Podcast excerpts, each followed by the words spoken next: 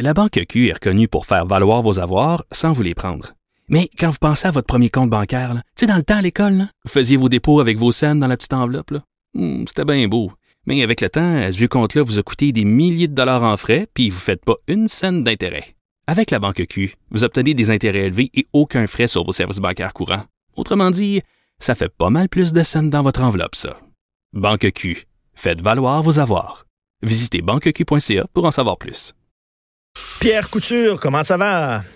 Salut, salut Richard. Alors, Pierre Couture, euh, journaliste à la section argent, Journal de Montréal, Journal de Québec. Écoute, justement, on va parler des bons coups et des mauvais coups de Michael Sabia, qui vient de sacrer son camp un an un peu plus tôt. Il a pris tout le monde par, par surprise. Ça a l'air que c'est une chicane, là. Il s'entendait pas avec le ministre Gérard, c'est ça? Ben, on n'est pas trop certain. Euh, c'est-à-dire que euh, ministre Gérard a essayé d'avoir un poste à la caisse de dépôt hein, euh, il y a quelques années, puis bon, il n'y avait pas eu le poste. Il fait dire non. Je ne sais pas si ça a laissé des traces. Euh, est-ce que aujourd'hui ces deux hommes-là étaient en conflit?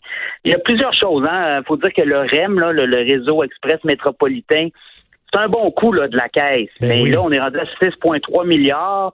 On nous dit que le tunnel Mont-Royal, ça va être compliqué pour avoir des retards de 20 mois, pour avoir une inauguration du REM en 2023. Imagine. Et lui peut partir peut-être, là, et s'entend ça venir. Alors, est-ce que le REM va être... Euh, c'est son bébé, hein, Michael Sebia. Ben C'était euh, projet de euh, la Caisse de dépôt infrastructure. On avait créé une nouvelle division pour créer des nouveaux projets en infrastructure parce qu'on regardait aller les projets un peu partout sur la planète en infrastructure, puis on se disait c'est tout est cher, tout le monde va avoir sa cote, alors on va créer une propre division. le REM, c'est ça, hein, c'est le réseau express métropolitain. C'est un des mhm. premiers gros projets. Et à l'époque, ça devait pas coûter 6,3 milliards. On est à 6,3, puis on parle de projet d'un retard de 20 mois. Alors, ah, attends une minute, attends une minute, attends une minute. Dis-moi pas qu'on va défoncer le budget puis qu'on respectera pas l'échéancier. Je ne le crois pas, Pierre. Je ne le crois pas. C'est incroyable. Hein? Incroyable. Écoute, ceux qui croyaient ça, là, ben, vous dites-vous que c'est c'est mal barré. Là. On parle peut-être d'un projet qui va peut-être euh, défoncer de plusieurs milliards, hein? plusieurs mois d'attente. Donc ça, tu sais, euh, vous voyez ça venir.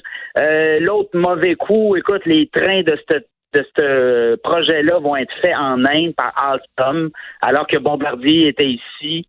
On n'a pas voulu mettre trop de, de dans les appels d'offres, on voulait pas trop mettre de, comme comme les Américains font là, qu'ils appellent ça du contenu local là. Alors, on a ouvert la temps, à des. Euh, en même temps, tu le dis, ça va coûter cher. Fait que si on peut avoir des trains moins chers, tu sais, c'est un, c'est un, c'est un catch-22. Qu'est-ce qu'on veut? Local plus cher ou à l'extérieur moins cher? Oui, mais là, attends, là, local plus cher, euh, c'est parce qu'il y a des retombées économiques liées à ça. Là, on paye quand même assez cher, mais les trains sont faits en Inde. Hmm. Les retombées locales sont où? À un moment donné, là, les Américains le font, tout le monde le fait, nous autres, on le fait pas. Hmm. On met pas de contenu local de, satisfaisant, là, c'est-à-dire des contenus à 30, 40, 50% Il n'y avait pas ça dans les appels d'offres. Donc ça, ça a été une épine euh, au pied de Michael Sebia. Écoute, les bons coups, il est arrivé à la caisse de dépôt. Moi, j'étais à la conférence de presse en février 2000, 2009 euh, quand la Caisse avait annoncé qu'il venait de perdre 40 milliards, moins 25% Écoute, je veux dire, là, les, les, les mines étaient basses. Écoute, ça, c'était, on se souvient, là, on, se souvient, là, la Caisse avait mis, avait misé sur le papier commercial, qui était une très, très, très mauvaise décision. Et c'était qui déjà qui était à la tête de la Caisse de dépôt à l'époque? C'était Henri-Paul Rousseau. Henri-Paul Rousseau, qui nous a fait perdre 40 milliards de dollars, puis après ça, qui s'est trouvé une job chez Power Corporation. C'est ça. Et, et, lui, il était plus là déjà. Là. Quand on est arrivé à la conférence de presse, il, il était parti, il avait démissionné. Alors, écoute, euh, mine basse, les Québécois avaient perdu confiance en la caisse de dépôt. Michael Sebia a repris ça. Donc ça, c'est des bons coups de Michael Sebia. Alors, donner confiance. Euh, écoute, en, 2008-2009, là, 64% des placements de la caisse étaient au Canada. Aujourd'hui, c'est 64% des placements qui sont à l'international. Alors, lui, il a diminué le risque. Tout quand il y a, mettons, une grosse récession comme il y a eu en 2008-2009, c'était euh, les, placements de la caisse étaient très concentrés en Amérique du Nord. Donc, parfait, le fait même, on a planté, tu sais. Alors que là, on est, s'il y a une contagion, ben, euh, on est pas mal répartis un peu partout dans tous les continents. Donc, il y a des économies qui vont mieux que d'autres pendant que d'autres vont moins bien. Alors, lui avait compris ça, il a amené ça à la caisse, il a fait euh, vraiment développer des réseaux à l'international. Alors ça, ça a été des bons coups euh, de, Michael Mais, mais Pierre, tu sais, euh, show me de money, tu sais, euh, comme, comme le film avec Tom Cruise, là, tu sais, finalement, la caisse de dépôt, ce qu'on veut, c'est que ça soit un bon rendement. Tu sais, c'est comme ce gars-là, c'est... ça a bien été, hein? Est-ce que c'était bon? Oui, ben oui, ça a été très bon. on parle de 9,9% par année pendant 10 ans. Ben et, lui, quand même, là, faut, faut être honnête, lui est arrivé après la récession de 2008. Donc, a profité, le ménage avait été fait, les caisses, euh, les, les caisses avaient été nettoyées, comme on dit, là, il, il, a quand même profité d'une croissance dans les marchés boursiers depuis 2008, ça va bien. Alors, lui, il a vraiment profité de ça et euh, euh, il a quand même amené du rendement. Alors là, on va lui donner, côté transparence, la caisse, ben, c'était pas, c'était pas fort fort. Là. Des demandes d'accès, on rit quasiment de toi quand on te répond. Euh, alors, c'était très compliqué d'avoir de l'information. La Caisse de dépôt veut même pas dévoiler le nombre d'employés qui gagnent 100 000 et plus. Ben voyons. Non, et tout le monde le fait au Québec. Toutes les, sociétés d'État le font. La Caisse de dépôt refuse systématiquement, quand tu fais des demandes d'accès, de, fournir cette information-là. Et c'est très compliqué. Le scandale Otera mis à jour par le bureau d'enquête du journal, ben oui. aussi, ça fait mal. Euh, écoute, c'est une des grosses filiales, Otera, une filiale immobilière il brasse des milliards et il y avait des gens très louches qui se passaient de l'argent pour des projets personnels. les hauts dirigeants avaient tous des projets personnels d'immobilier, certains dont le président. Euh, tu avais aussi une vice-présidente avec des liens avec un proche lié au clan, au clan Risuto. Non, c'est le gros party. Les autres, ils pigeaient dans le plat de bonbons au bout. Là. Ça, ça fait penser un peu à ce qui s'est passé à la Société immobilière du Québec. Sauf que le, le, bottom line, c'est qu'il a rapporté de l'argent. Oui, non, non, non. Écoute, Michael Sabia, là, c'est neuf. Quelqu'un qui fait 9% de rendement dans son portefeuille par année, là, c'est merci beaucoup, là. Merci beaucoup, c'est ce qu'il a fait, là. On veut avoir un conseiller financier comme ça, là. Qui nous permet de faire N'importe quand, là, n'importe quand, trouvez-le, euh, aller avec lui à 9,9, là, c'est quasiment du 10 par année. Ça veut dire que tu, euh, aux 10 ans, tu doubles ton actif, moins de 10 ans. Alors, bravo, hein. Michael, c'est bien, là. Euh, bravo pour le rendement. Par contre, il y a d'autres affaires euh, moins, euh, moins, moins roses, mais dans l'ensemble, je pense qu'il a bien fait. Mais là, tu sais, quand on dit ça prend une femme à la tête de la caisse de dépôt, ça prend une personne compétente. Là, on parle de Sophie Brochu, tant mieux, elle est compétente, mais tu sais, j'espère qu'on va lui donner la job parce qu'elle est bonne, pas parce qu'elle est une femme. On ben s'en fout là, qu'elle soit une femme ou un homme, vraiment. Mettez une personne compétente qui est là. Si c'est une femme, tant mieux. Exactement. Là, là-dessus, je te suis à 100%. Ben on met une femme pour mettre une femme. Et puis, je pense que les femmes ne seraient pas contentes de, de, de, de, cette façon de penser-là. Je, pense qu'Éric Girard l'a échappé hier. Et Penses-tu que Sophie Brochu, elle serait contente de dire finalement, t'as un job parce que c'était une femme? Oui, puis ça va peut-être décourager d'autres mondes, sachant que c'est peut-être elle qui, qui veut le mettre là. Euh, non, non, il y en a d'autres. Là. Écoute, Jean Rabi, c'est un Québécois qui est en France. Jean Rabi, là, je l'ai rencontré moi l'an dernier à Québec. Écoute, ce gars-là brasse pense c'est 400 milliards des fonds d'investissement. C'est plus gros que la caisse de dépôt. Et, lui, c'en est un, là, euh, un Québécois qui est en France, qui est bien installé. Bon, faudrait, faudrait le payer là pour le, faire euh, l'amener à Montréal, mais c'est un gars qui connaît très bien tous les portefeuilles de placement partout sur la planète.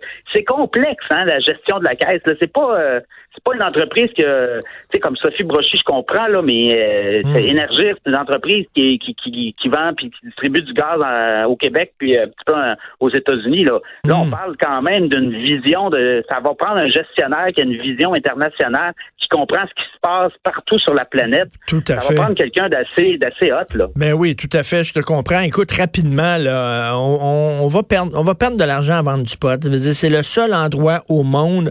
Alors là, l'interdiction de vendre des produits dérivés, on sait que la, la CAQ veut rien savoir des produits dérivés. Donc ça, ça va perdre, ça va, ça va faire perdre à l'industrie légale du cannabis 300 millions de dollars au Québec. Ben, tu sais, tu parles avec des gars, des entrepreneurs qui ont. C'est légal, le pote, là. C'est légal. Donc là, ces gens-là ont investi des millions de dollars dans leurs usines pour transformer euh, le, cannabis en, produits dérivés, tout ça. Puis là, ils se font dire au Québec, non, ça ne sera pas en vente ici. Euh, ça va être en vente partout dans le reste du pays, mais ici, tout ce qu'on va faire, c'est des boissons infusées à base de cannabis. Pour les jujubes, les bonbons qui sont déjà très populaires dans la rue, le crime organisé est là ça, on peut pas, on, le fera pas à la SQDC parce que c'est trop dangereux pour les enfants. Je, comprends mal la position du gouvernement là-dedans. Là.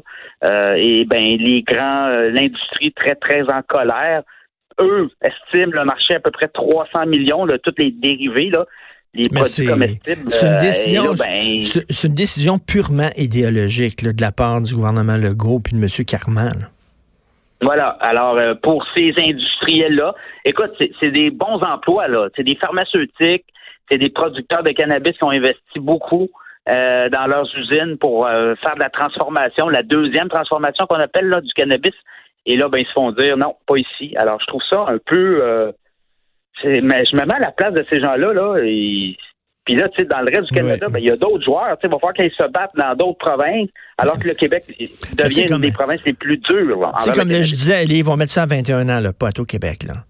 Oui. Tu imagines ça à Gatineau, là, ça je disais l'autre jour, à Gatineau, il y a le pont là, entre Gatineau et Ottawa. Ottawa, c'est 19 ans, OK, l'alcool puis le pot. Et ici, c'est 18 ans l'alcool, 21 ans le pot. Fait que les, les jeunes de 18 ans à Ottawa qui veulent boire vont s'en aller à Gatineau. Et les jeunes de 19, 18, 19 et 20 ans qui veulent fumer vont s'en aller, vont s'en aller à Ottawa. Il va y avoir du trafic sur le pont entre les deux, là. Bon, on va perdre des revenus. Ben oui. On va perdre beaucoup de revenus. Alors la SQDC, euh, ceux qui pensent que ça va être euh, une grande euh, une grande production de, de profit, là, je pense que dans les prochaines années, si on continue comme ça, ça ne sera pas des, grands chiffres, là, des, grandes, des grandes données historiques. Là. Ça va passer à l'histoire. Si on va faire le Guinness Book of World Record, la seule place qui ont perdu de l'argent en vendant du pot. ça va être à suivre. ils ont perdu 4,5 millions les six premiers mois. Puis là, ben, on est, euh, si on regarde les deux trimestres consécutifs, euh, je pense que pour la première année au complet, je pense que ça sera pas, euh, ça sera pas productif, là, ça sera pas positif là, pour la SQDC. Alors, euh, Incroyable. À suivre. à suivre, à suivre. Merci beaucoup, Pierre. Pierre Couture, on va continuer à te lire dans la section argent, Journal de Montréal, Journal de Québec. Salut. Salut, Richard.